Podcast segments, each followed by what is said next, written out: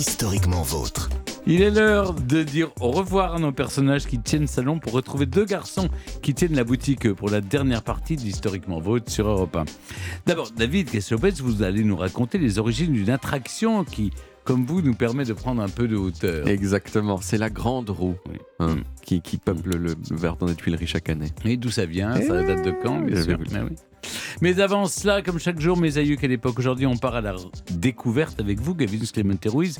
On remonte au 19e siècle au Portugal pour découvrir à Sintra, pas très loin de Lisbonne, un palais au style, au pluriel devrais-je dire, pour le moins hétéroclite. Oui, Stéphane, il s'agit du palais national de Pena, donc. Hein, on- Oui, je, je- Pénin, je parle Pena. sous la houlette de mon traducteur portugais Oui, préféré, David. qui veut dire euh, petit promontoire rocheux, rocheux en portugais. Eh Pénin. bien, c'est exactement ça. On est sur un promontoire rocheux, c'est assez, assez élevé. C'est une colline, hein, 350 mètres de hauteur. On est à Sintra, donc euh, dans les environs de Lisbonne. Et le moins qu'on l'on puisse dire, c'est qu'il est difficile à rater. hein. Pas forcément pour sa grandeur, non, mais plutôt en raison de ses couleurs. En un seul lieu, imaginez, on trouve de fausses murailles jaune canari, une tour néogothique rouge, un mini pont-levis qui n'a jamais fonctionné, et un donjon, des minarets et des dômes vaguement mauresques. Ça fait, c'est assez éclectique, hétéroclite, comme vous disiez, Stéphane. Oui, enfin, tout ça n'a pas été construit en une seule fois. Eh, eh bien si, c'est Ah oui? Là l'originalité.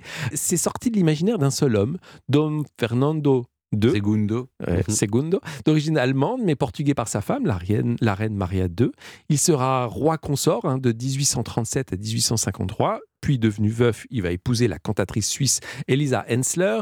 Et ce Dom Fernando est, est surnommé le roi artiste. Il parle plusieurs langues, l'allemand, le hongrois, l'espagnol, l'anglais, le français, entre autres, et le portugais, bien sûr. Il peint, il dessine, il joue des pièces de théâtre aussi.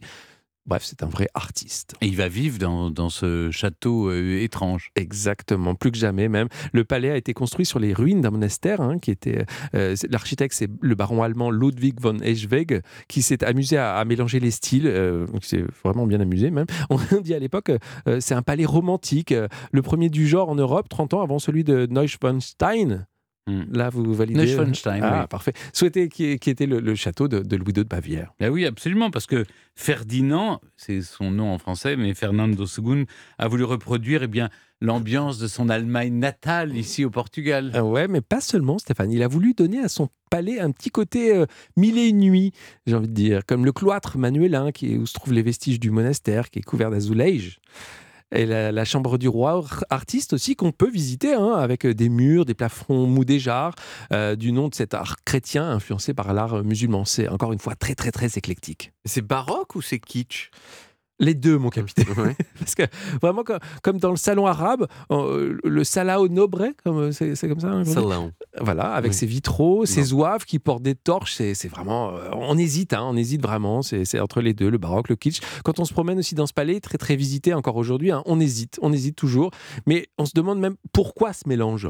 Ouais, Parce que c'est pas fini. Eh ben non, non, c'est pas fini parce qu'après le palais, eh bien, il y a le jardin. Et là aussi, on hésite encore entre ce baroque, ce kitsch, on ne sait pas où on est. C'est plus de 200 hectares qui, qui montent, qui descendent, où on trouve une ribambelle de pièces d'eau. Il y a des petits coins rocailleux, il y a des fougères, il y a des camélias. Il y en a vraiment pour tous les goûts. Les fans de fleurs et de verdure seront ravis. On s'attendrait presque à croiser des fées, des lutins.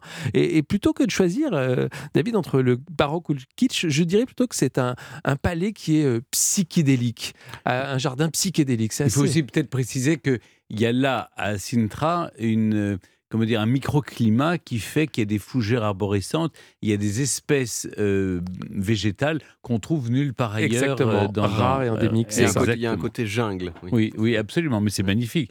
Et c'est tout? Ben non, parce qu'il il a fait construire aussi en 1870 Ben dans, dans le parc un chalet suisse pour sa seconde femme, sa seconde épouse, Elisa Hansler.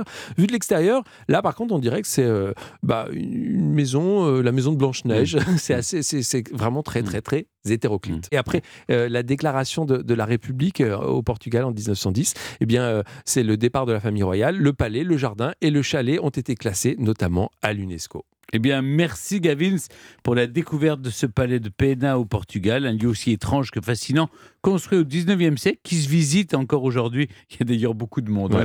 il faut le dire. Il faut venir tôt le matin. Il faut venir tôt, il faut se garer en bas dans la ville parce Ah qu'il ouais. n'y a plus de parking pour. euh, Il faut prendre les navettes Oui, il faut prendre les navettes. Je le dis, hein, c'est ou marcher un peu, mais c'est, ça fait, c'est quand long, même assez long. Ça monte et puis ça monte euh, vraiment euh, dur. hein. Mais c'est une belle beau. promenade. Faut le faire. Mes aïeux, quelle époque? Bah oui, merci Gavins. Dans un instant, c'est le début de la fin ou le début tout court? Puisqu'avant de partir, on remonte aux origines avec David Castel-Lopez et sa grande roue.